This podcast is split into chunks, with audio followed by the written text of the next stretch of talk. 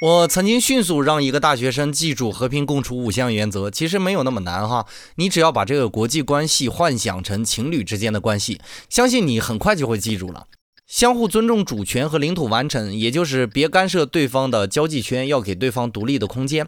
互不侵犯，当然就是不要强迫对方做一些他不想做的事情。互不干涉内政，也就是不要翻别人家的手机嘛。平等互利，当然是男女要平等啊，要尽量的做对双方都好的一些决定。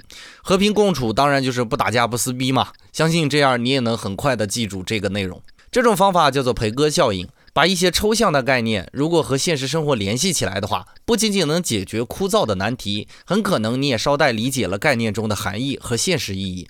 这是一举多得的小技巧。如果你还在为各种哲学题头疼，不妨试试这种无厘头的关联，相信你也可以很快的记住那些枯燥的东西。